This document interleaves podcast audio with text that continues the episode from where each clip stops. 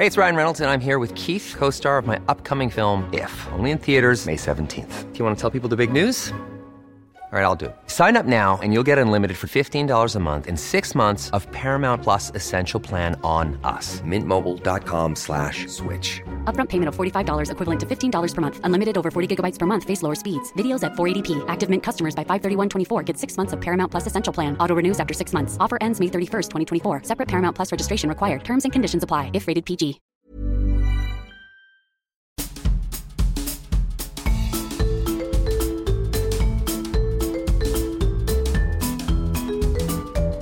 Vous écoutez le podcast de So Sweet Planet.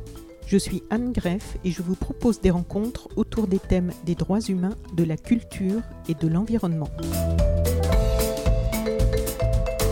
Aujourd'hui, j'ai le plaisir d'accueillir Laurent Safou pour notre deuxième rencontre sur Sweet Planet et je suis heureuse de pouvoir rééchanger avec cette talentueuse autrice et j'ai envie de rajouter et créatrice parce qu'elle a plus d'une corde à son arc. Lors de notre première rencontre, nous avions parlé du manque de représentativité de la diversité dans la littérature jeunesse.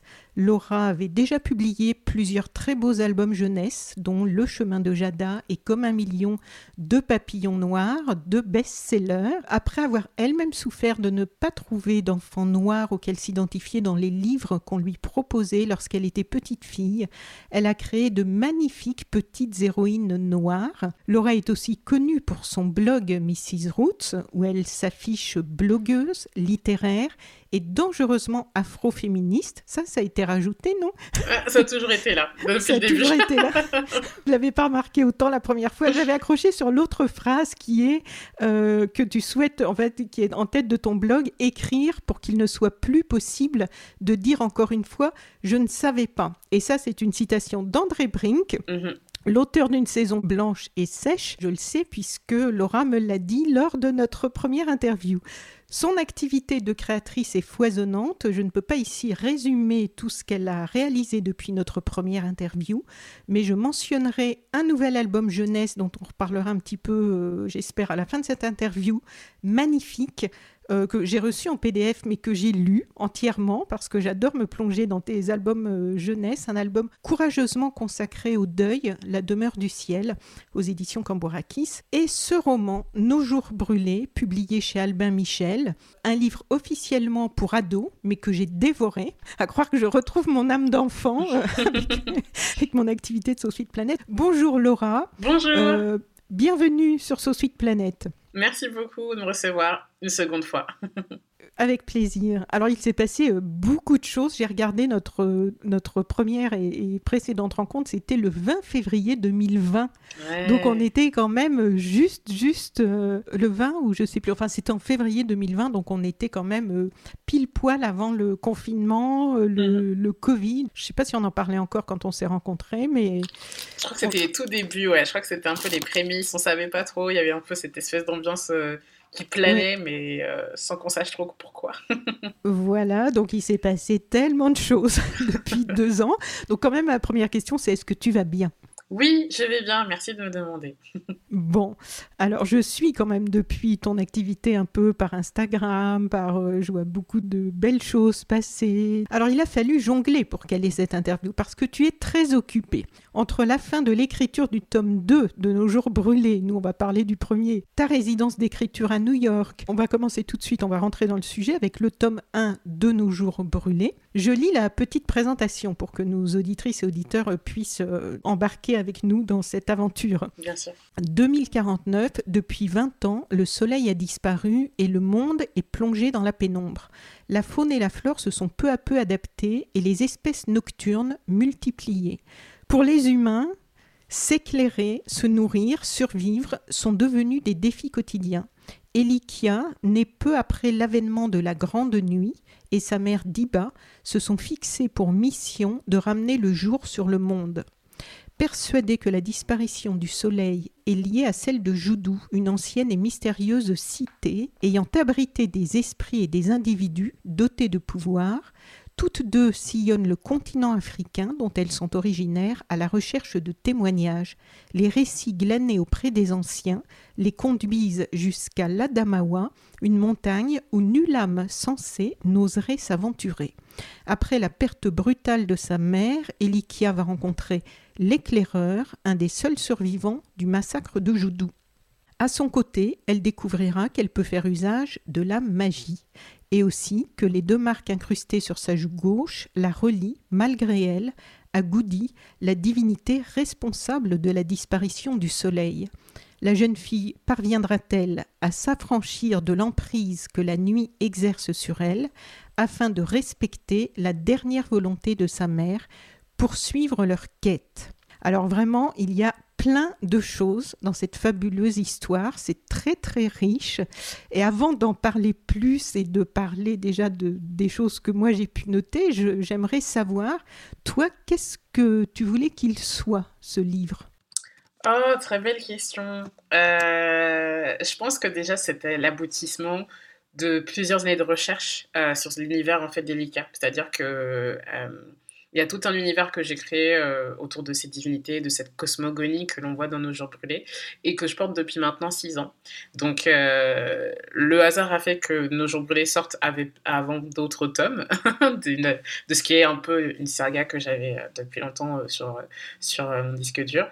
Et du coup, bah, c'est vrai qu'il y avait un peu cette, volonté de bien finir cet univers-là, de porter aussi un imaginaire je pense qu'elle est un peu difficilement qualifiable parce qu'on me demande souvent est-ce que c'est du fantastique, est-ce que c'est de la dystopie, est-ce que c'est du futurisme, est-ce que c'est de l'afrofuturisme? Et je pense qu'il y a un peu tout ça à la fois. Oui, c'est un peu tout ça. Je pense qu'il y a un peu tout ça à la fois. Donc, euh, c'est vrai, cette envie d'être un peu, de proposer un, imaginaire un peu décloisonné.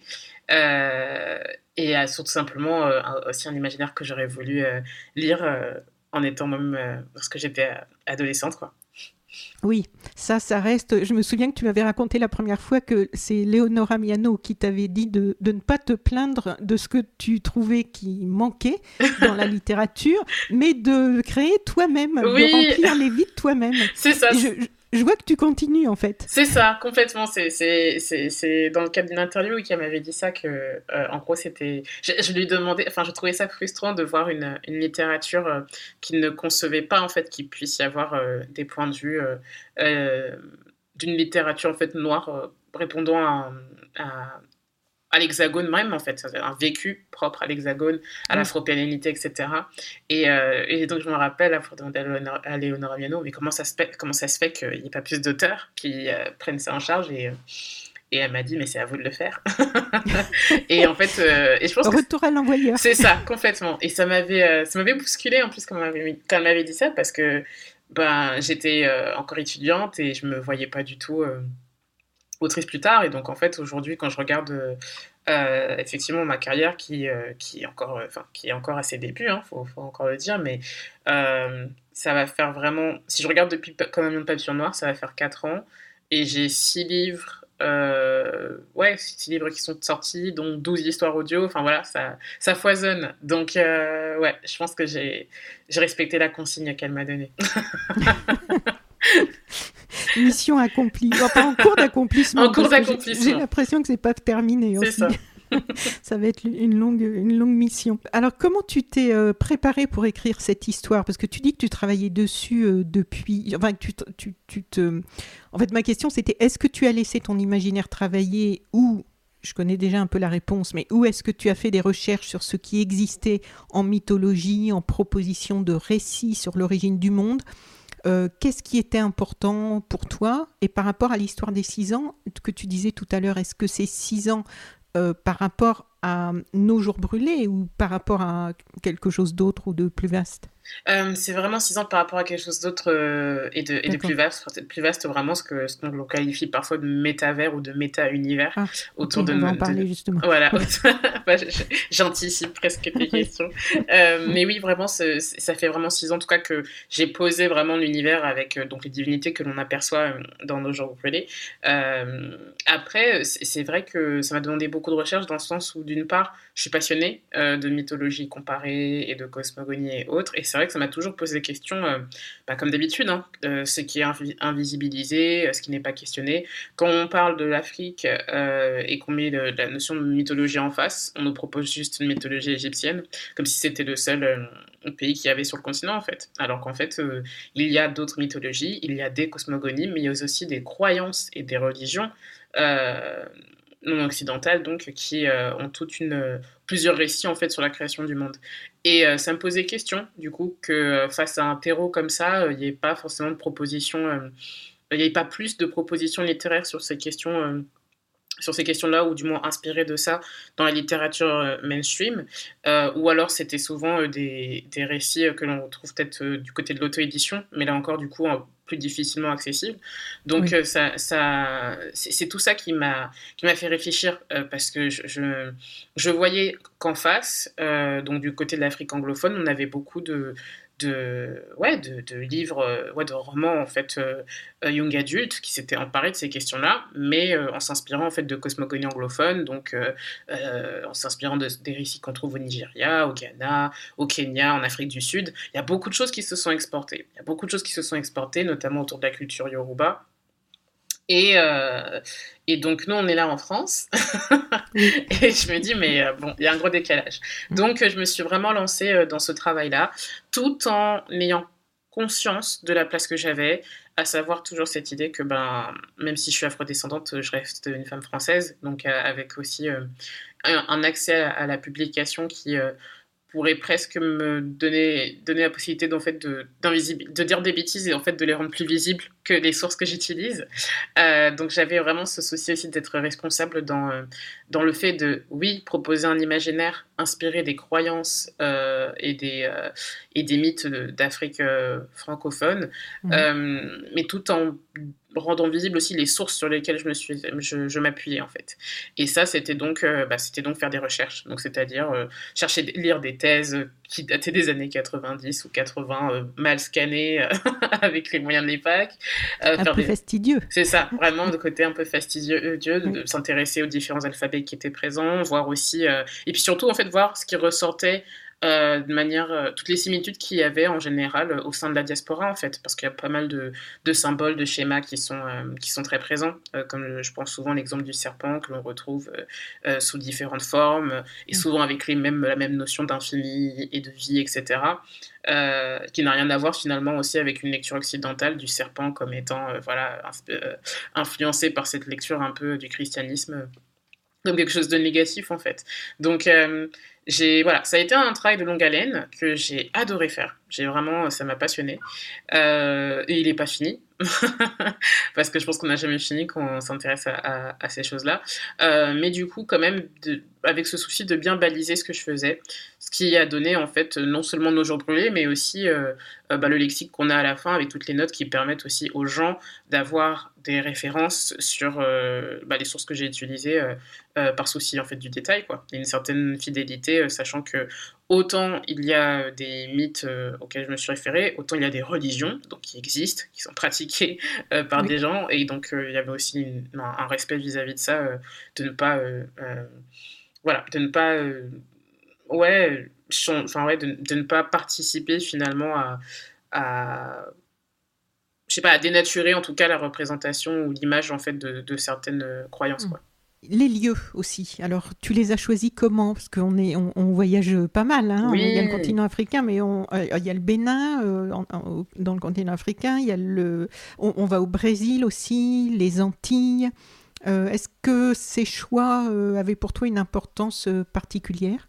Oui, complètement. Alors en fait, clairement, là, c'était un peu, pas toujours, hein, tu sais, avec le, le, ce dont je te parlais avec cette même volonté dans Papillon Noir, montrer en fait une réelle diversité au, niveau de la diaspora et donc permettre aussi de faire voyager dans notre diaspora. C'est-à-dire qu'on a à la fois les Caraïbes, euh, l'Afrique francophone, que ce soit Afrique de l'Ouest ou euh, Afrique euh, centrale, que ce soit mhm. aussi le Brésil, donc aussi avec suivre un petit peu aussi l'histoire en fait de, ces communautés-là. oui.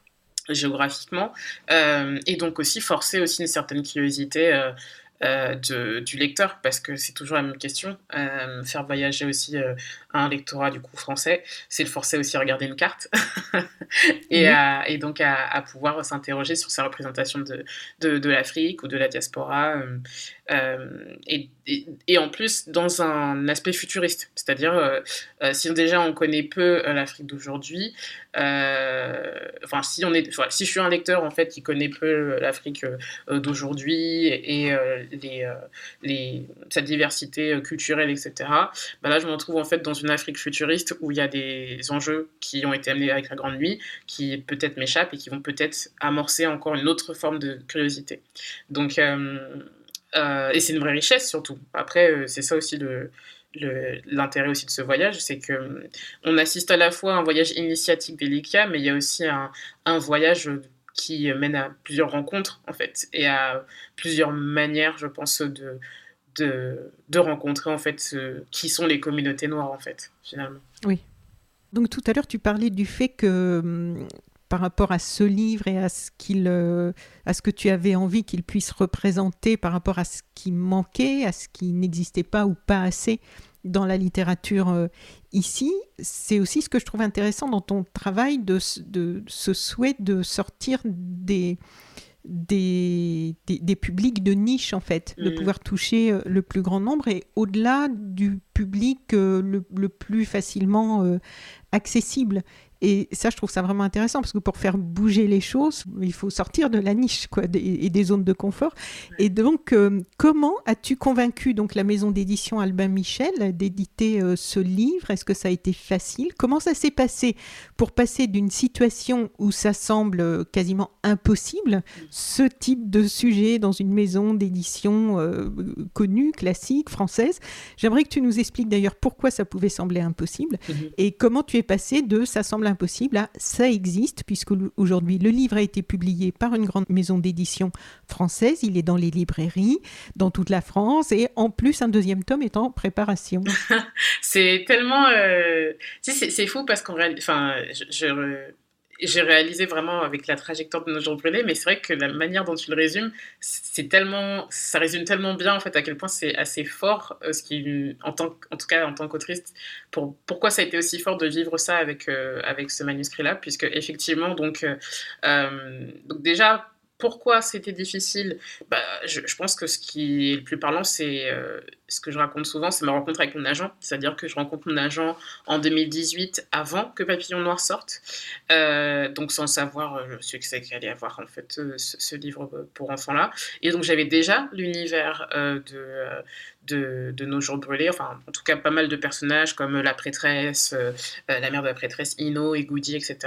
Et je me souviens très bien avoir eu cette conversation euh, presque un peu, euh, je sais pas si c'est désespéré le, le, terme parce que c'est vraiment pas dans une, manière euh, négative que je le dis, mais vraiment en fait un sentiment de, ouais, je pense vraiment de, de désarroi quand j'ai rencontré mon agent et je lui ai dit bah voilà, j'ai envie d'écrire, mais en fait ce que j'écris n'existe pas en France et quand je l'avais soumis, j'avais soumis à l'époque d'autres projets qui tournent dans, qui appartiennent au même univers on trouvait ça exotique, euh, ou alors on comprenait pas, ou euh, voilà. Donc en fait, euh, je, je, me souviens vraiment avoir dit à mon agent, est-ce qu'il faut que je traduise ça en anglais pour, pour espérer que ce livre paraisse? Et en même temps... Ton, agent qui, qui, représentait aussi Toni Morrison, c'est ça, tout à fait, qui représentait... donc la même agence en tout cas littéraire qui représentait aussi Toni Morrison.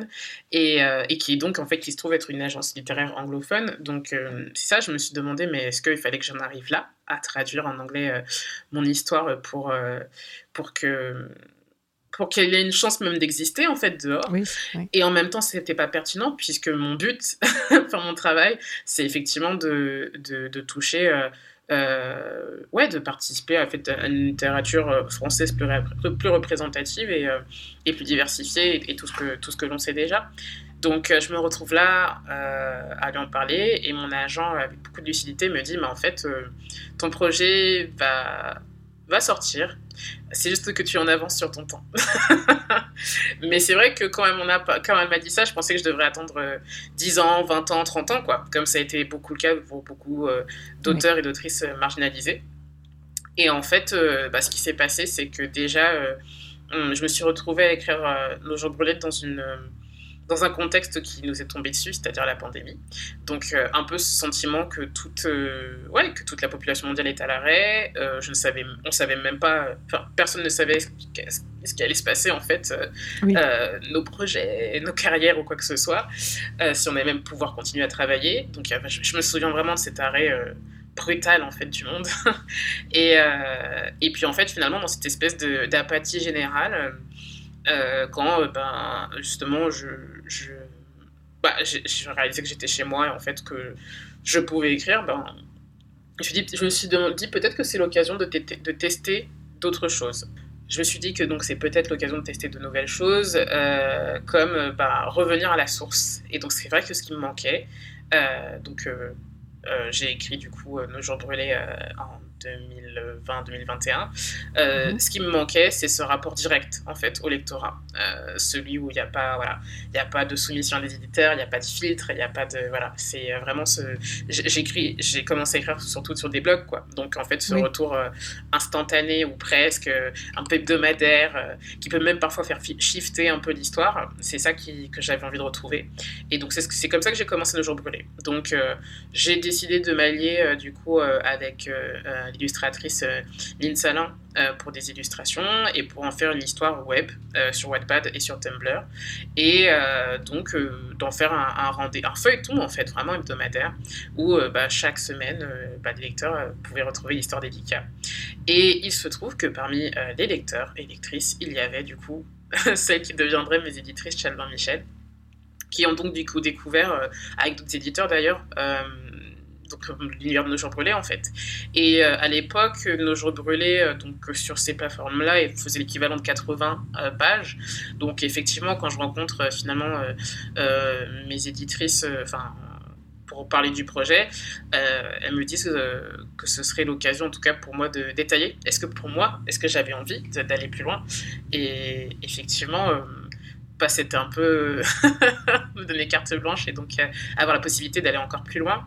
Euh, mais vraiment très très loin. C'est-à-dire que cette collaboration m'a aussi permis de voir aussi toutes ces choses que je pensais évidentes parce que je vis avec cet univers depuis six ans et en fait que là il s'agissait de le présenter et c'est très particulier cet exercice de, de voilà cet exercice en fait de verbaliser tous les petits détails d'un monde qui nous semble déjà posé depuis très longtemps.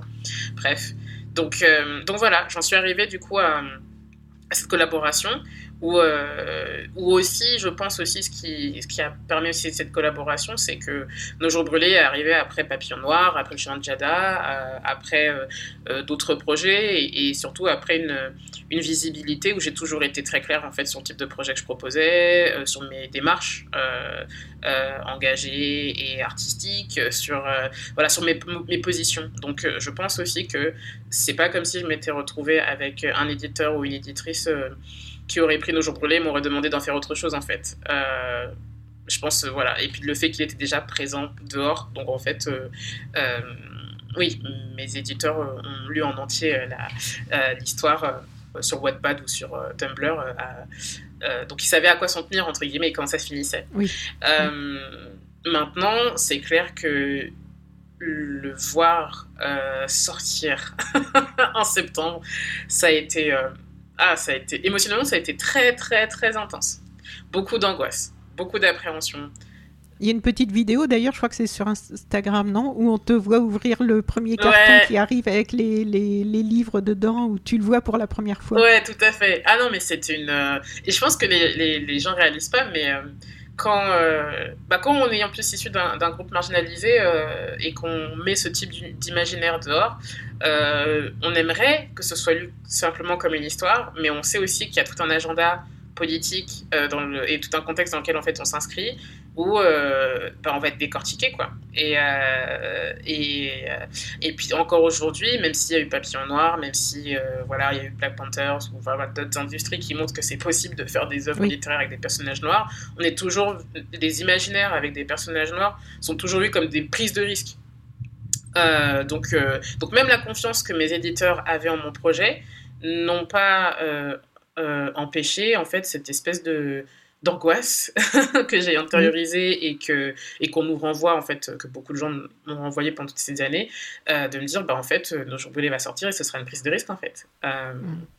donc donc voilà il y a tel il y a, il y a plusieurs niveaux auxquels dans lesquels en fait nos jours brûlés étaient un gros un grand pas pour ouais pour tellement de raisons pour tellement de raisons cette date de 2049, je me suis demandé, est-ce que tu l'as choisie par rapport à toutes les catastrophes que l'on nous prédit pour la planète, souvent à l'horizon de 2050 Parce que la plupart des prévisions de l'ONU, euh, quand que l'on parle des gaz à effet de serre, la montée des eaux, tout ça, les prévisions un peu catastrophiques, c'est souvent 2050. Est-ce que toi, c'était un hasard de tomber sur 2049 ou... Oui, c'était un hasard. Franchement, c'était un hasard. C'était plus par cohérence euh, par rapport au reste de, la saga. Euh, en tant que tel. Euh, donc, euh, ça, je tombais pile sur, sur 2049. Ok, bon, alors ça s'inscrit quand même dans une. Du coup, ça rejoint. Euh, parce qu'il y a pas mal de ponts avec quand même notre réalité. Complètement. Au début, page 12, tu écris Nous avons quitté notre maison pour un espoir. Donc, c'est Elikia qui parle. Nous avons quitté notre maison pour un espoir que je peine à partager. Trouver le dernier éclaireur. Selon ma mère, cet homme aurait existé avant la nuit dans un endroit caché en Afrique. Il aurait vécu du temps des fondateurs. Ni Dieu ni idole, ces êtres étaient chargés de maintenir l'équilibre entre le monde invisible et le nôtre. Et en fait, beaucoup de choses, on va garder cette trame tout le long de cet équilibre entre le monde invisible et le nôtre qui a été euh, rompu. Cet endroit caché, ou plutôt cette cité, s'appelait Joudou. Maintenir l'équilibre entre le monde invisible et le nôtre, à une époque où euh, on s'aperçoit aujourd'hui que les sociétés occidentales ont peut-être un peu trop coupé les ponts avec ces mondes invisibles, où l'on réalise que les peuples autochtones qui ont gardé des liens avec ce monde invisible réussissent beaucoup mieux que nous à vivre en symbiose avec leur environnement, à préserver un équilibre avec la nature en considérant qu'ils en font partie de cette nature, ce que nous, on semble avoir un peu oublié parfois. Et dans ton livre aussi, à un moment, l'attitude des humains a créé une rupture des équilibres sur la planète et le jour a disparu cette idée de maintenir l'équilibre entre le monde invisible et le nôtre, est-ce qu'il y a un lien avec ce qu'on observe aujourd'hui ou euh, ça n'était pas venu par hasard, j'imagine? Oui, complètement, complètement. Parce que c'est vrai que déjà, euh, alors dans un, d'un point de vue même spirituel, la question de euh, du rapport entre le visible et l'invisible est présent dans pas mal de, croyances et de cultures, etc. Et c'est vrai que dans l'idée de restituer, du coup, euh, et de m'inspirer en fait de tout ce terreau euh, spirituel propre en fait à l'Afrique francophone, il y avait aussi cette idée de questionner qu'est-ce qui appartient vraiment au réel en fait. Et donc j'ai pas mal de, je fais des recherches dessus. il y avait le travail notamment de Malima Sommet, il me semble, oui Patrice Malima Malima Sommet, il me semble, euh, qui justement en fait parlait du, fait que la colonisation a aussi pris ça aux communautés euh, euh, africaines, c'est-à-dire le fait de dire que ben, en fait ça ce n'est pas ce n'est pas réel, c'est aussi c'est une construction, c'est une construction, c'est une grille de lecture occidentale qui a été apposée à des peuples colonisés et qui justement a créé en fait cette hiérarchie entre ce qui appartient au visible à l'invisible. Or, euh, ça appartenait au réel pour ces peuples-là, en fait. Et, euh, donc, le, je pense que la, le, alors c'est pas le mépris, mais en tout cas le dédain qu'il peut y avoir aujourd'hui par rapport euh, à ce qui tient du, du magique, enfin même le fait de parler de folklore ou de mythe quand il s'agit vraiment de religion dans certains cas, c'est aussi en fait un, rapport de pouvoir en fait de, la manière dont on nomme euh, d'autres cultures qui euh, ont été euh, dominées et colonisées en fait dans le passé. Donc je pense qu'il y avait déjà avec nos jours brûlés cette envie de proposer justement à travers les yeux de l'héroïne un réel qui non seulement euh, bah, en fait est complètement dystopique euh, pour plein de raisons enfin comment déjà avec le réel que l'on a donc la nature et, tout ce que tout ce que l'on a vu on a des catastrophes écologiques qui se sont qui sont arrivées et comment même dans un cadre comme ça les humains en fait continuent à bah, trouver une autre forme de capitalisme pour survivre euh, au sein de la nuit mais qu'en plus même compte tenu de tout ça bah, lorsque Elika découvre en fait le monde invisible ce n'est pas plus beau en fait. C'est il y a d'autres rapports de force qui se posent et euh, il y a un savoir qui est perdu. Et ça, c'est vraiment une thématique que je voulais explorer avec nos jours brûlés, c'est euh, comment euh, parce que c'est ça finalement. Quand on suit Elika, elle tâtonne. elle, cherche à, elle cherche à comprendre autant sa place que euh, ce qu'il y a justement du côté de l'invisible, euh, à comprendre aussi comment ça se fait que si elle n'avait n'était pas passée par toutes les épreuves qu'elle a, qu'elle a surmontées, elle n'aurait pas eu accès à ce savoir perdu. Donc en fait, comment toujours cette question de la mémoire, à la fois de la mémoire des, comment la mémoire des hommes évolue et surtout en fait souffre de pertes en fait qui auraient pu euh, permettre une certaine, euh, ouais, une certaine puissance et une, une, transmission en fait vraiment euh, où chaque personne est un maillon en fait finalement. Et c'était justement aussi une, une, de mes questions suivantes, parce que Elikia se pose donc aussi des questions et nous amène, je trouve, à nous poser des questions sur y a-t-il un monde invisible? Quelles sont les frontières entre superstition, croyance, réalité? Des questions ou des certitudes, selon où on se place, qui existent depuis la nuit des temps, mais qu'Elikia pose d'une façon très moderne. Page 108, tu lui fais dire Plus le temps passait et plus je découvrais que la magie n'était pas le résultat d'une prédisposition héréditaire, mais bien le fruit d'une attention toute particulière portée au monde invisible.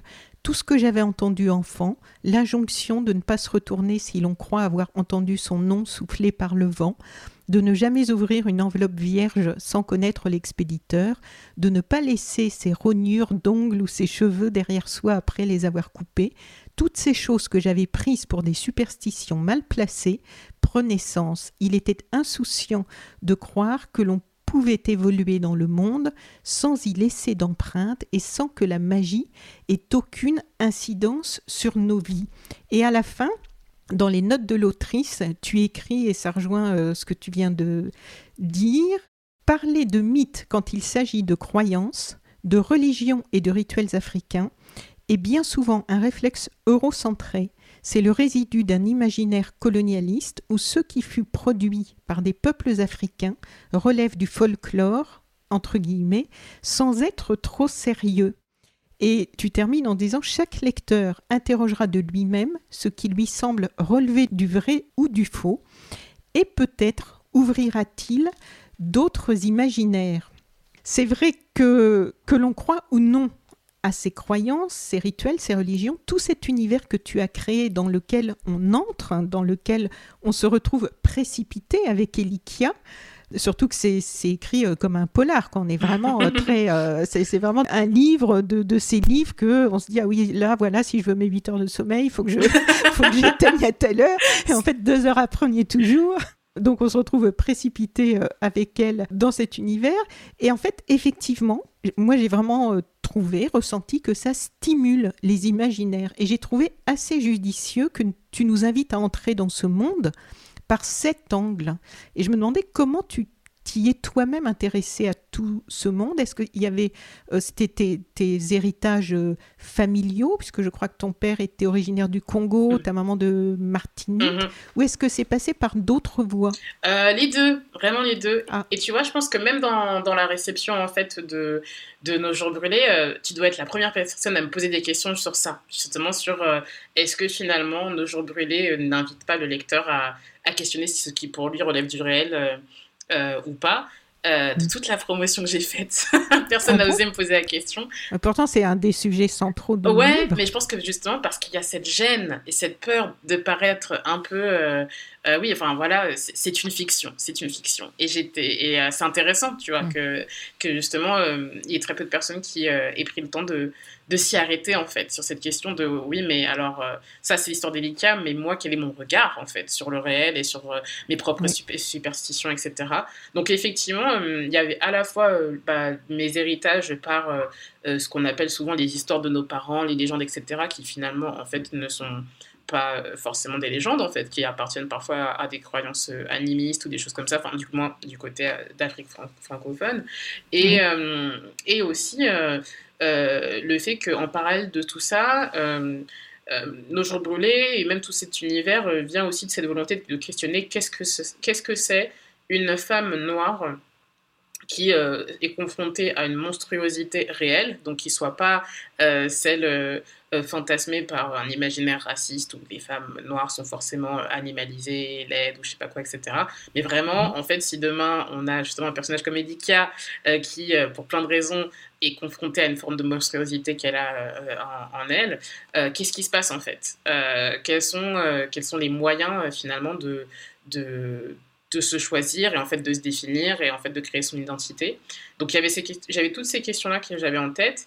Et Oui, parce qu'elle elle a des marques et elle reste, euh, elle, a tout un héritage qui, qui est terrible au fur et à mesure qu'elle s'aperçoit de ce que ça représente vraiment et, et elle, auquel il semble qu'elle ne puisse pas échapper. C'est ça. Et en fait, on peut faire plein de parallèles, évidemment. Exactement. Exactement. Et sachant qu'en fait, euh, euh, du coup, c'est un héritage extrêmement lourd et surtout qui la dépasse et dont elle ne sait quasiment rien. Et donc, en parallèle de la création, en fait, du coup, du personnage délicat, j'avais tout, il y avait toutes ces conversations autour de la sorcellerie ou des sorcières féministes. Donc cette espèce de regain qu'on voit depuis quelques années, en France, autour des questions de sorcellerie, etc., etc. Euh, mais qui encore une fois, je trouvais euh, peiné à questionner en fait euh, les les ressorts et les rapports historiques en fait autour de la figure de la sorcière, euh, que ce soit en termes de représentation ou euh, voilà on a des séries qui pouvaient être avec des sorcières et la, la celle qui était méchante était forcément une femme noire donc vraiment c'est voilà toujours un peu cette cette impensée un peu euh, bah, assez problématique et qui n'allait finalement pas jusqu'au jusqu'au bout de ce que ça voulait dire en fait euh, que d'être en marge par ce, symbole de la sorcière là euh, et, et en fait c'est ça c'est que je pense qu'il y a eu un moment aussi la question de l'appropriation culturelle sur la question des croyances et des spiritualités qui a pas mal touché euh, des conversations féministes que ce soit autour du yoga ou que ce soit autour de d'autres spiritualités asiatiques voilà très en vogue en Occident.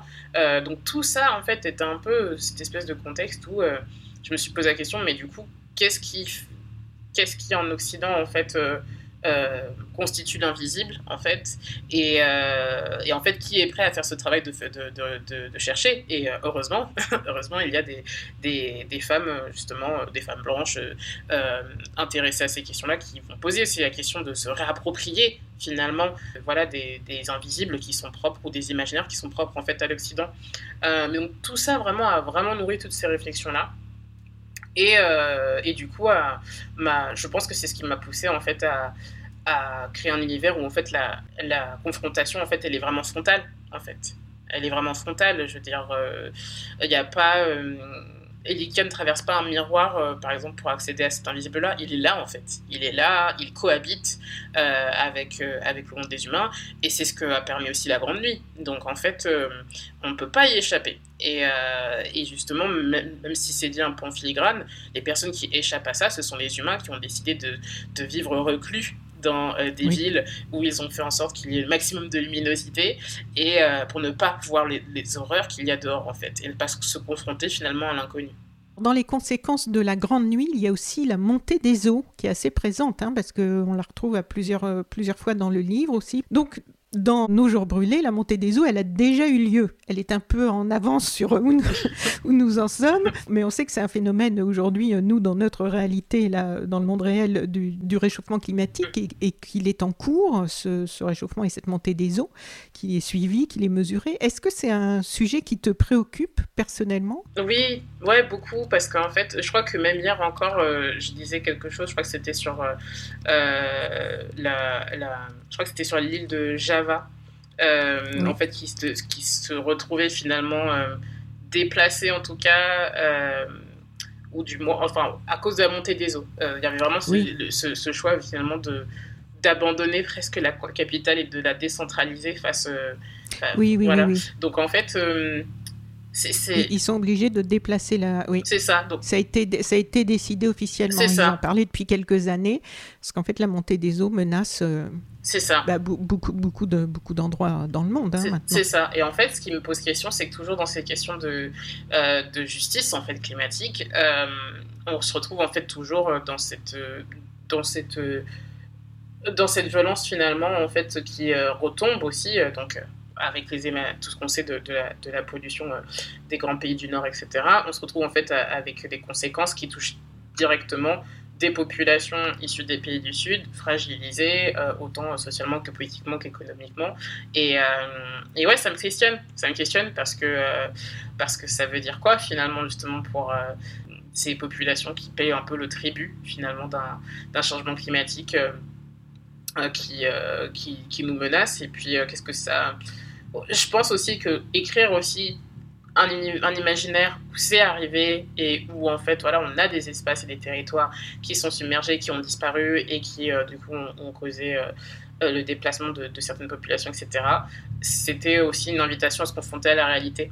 Parce que c'est vrai que quand on, déplace les choses en se disant ce sera en 2050, etc., je pense qu'il y a un, peu ce truc très humain hein, où on essaie de se protéger en se disant bon, c'est dans longtemps.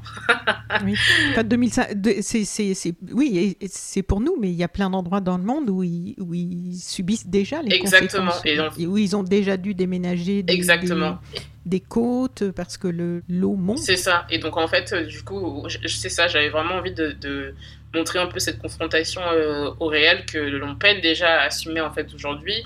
Et, euh, et, aussi toujours un peu cette idée de, responsabilité, responsabilité collective. Parce que là, dans nos jours brûlés, évidemment, il y a la grande nuit. Mais en fait, on ne voit pas de mouvement de solidarité euh, face à la catastrophe qui se met en place euh, bah, au sein de tous les gouvernements. Au contraire, en fait, on voit qu'il y a toujours les mêmes, euh, les mêmes écueils qui persistent, le moyen de savoir comment faire du profit dans une ville ou enfin dans une dans un monde où en fait bah, tout dépend de la lumière, etc. Les écarts de des ouais les écarts de classe sociale qui donc s'aggravent avec une, pro, une pauvreté qui est encore plus grande. Enfin voilà, tout ça. Donc je pense autant que ce soit l'écologie ou même les, conversations euh, autour des enjeux sociaux que l'on voit aujourd'hui, euh, j'avais vraiment envie de pousser le curseur euh, encore plus loin avec, avec ce roman-là. Oui, oui, j'étais étonnée parce que c'est quand même très, très présent. Euh, j'ai lu dans, les interviews que tu as données, on parle beaucoup de la, oui, de la dimension euh, par rapport au continent africain, par rapport à tout. Mais la, dimension, euh, et page 108 aussi, tu fais dire à Elikia, au gré de ses enseignements, je m'interrogeais sur notre arrogance d'humain à profiter de la terre et de ce qu'elle portait en toute de profiter de la Terre et de ce qu'elle portait en toute impunité. C'est ça. Là non plus, on n'est pas dans la science-fiction. C'est hein. ça. C'est une phrase qui colle tout à fait à, c'est ça. Et c'est... à la réalité du moment. Ouais, complètement. et puis, euh, c'est, ça, c'est que c'est des questionnements, en fait, finalement, que, que je voulais qui pour moi aussi faisait sens euh, parce que on m'a demandé si par exemple si c'était dans une démarche euh, écologiste en fait de proposer un imaginaire comme ça euh, mhm. Là encore, en fait, la, place de la nature a jamais été à la périphérie, en fait, dans beaucoup de cultures euh, euh, africaines, en fait. Donc, c'était aussi une juste restitution de montrer, en fait, si on, si je pouvais pas m'appuyer sur des spiritualités d'Afrique francophone et ne pas justement lier ça en fait à un enjeu écologique, plus en fait la question aussi de, du réalisme en fait de l'univers, qui est bah, c'est ce qui va se passer en fait. Donc oui, c'est ça. Euh, et, aussi, page 24, tu, mets, tu écris Après l'apparition de la Grande Nuit, les pays les plus riches s'étaient lancés dans une course effrénée à l'innovation pour repousser l'obscurité. Quel symbole aux yeux du monde entier pouvait être plus fort que la reconquête du soleil? Qu'il s'agisse de le ramener ou de le remplacer, chaque nation avait vu là une occasion en or d'asseoir son autorité, peu importe l'ampleur ou le prix d'un tel projet. Ce rêve, entre guillemets, ce rêve des puissants et leurs investigations avaient accéléré l'épuisement de nos principales ressources énergétiques, celles dont les scientifiques avaient prédit la disparition en 50 ans, avaient pour la plupart déjà disparu, et les conséquences sur le climat avait été dévastatrice. Donc c'est un récit certes de fiction, d'anticipation, dystopique, mais à peine quand même par euh, bien des aspects, et avec beaucoup de choses qui entrent en résonance avec ce que nous sommes en train de vivre et ce qui nous attend.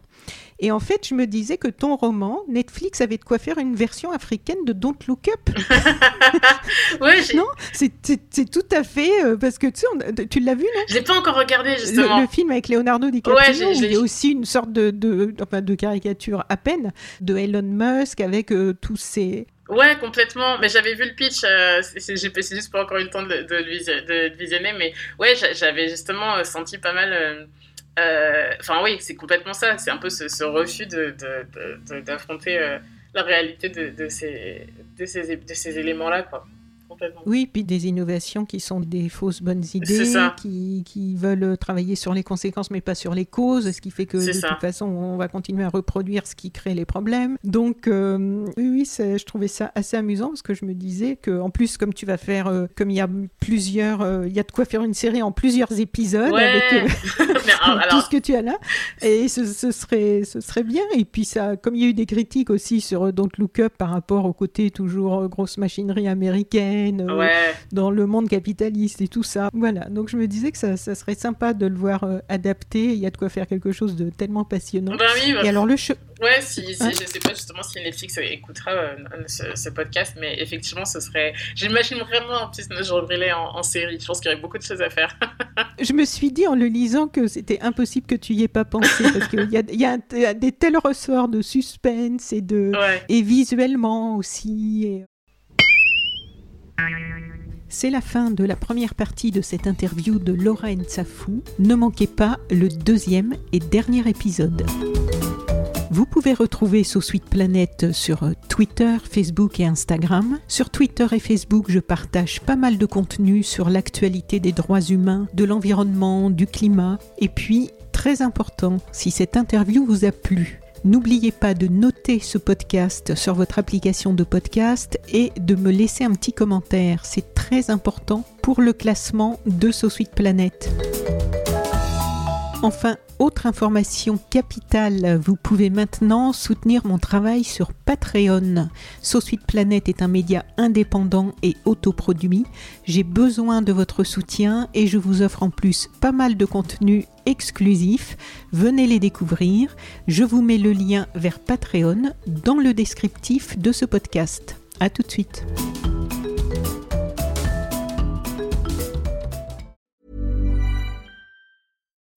When you need mealtime inspiration, it's worth shopping Kroger, where you'll find over 30,000 mouthwatering choices that excite your inner foodie. And no matter what tasty choice you make, you'll enjoy our everyday low prices, plus extra ways to save, like digital coupons worth over $600 each week. You can also save up to $1 off per gallon at the pump with fuel points. More savings and more inspiring flavors make shopping Kroger worth it every time. Kroger, fresh for everyone. Fuel restrictions apply.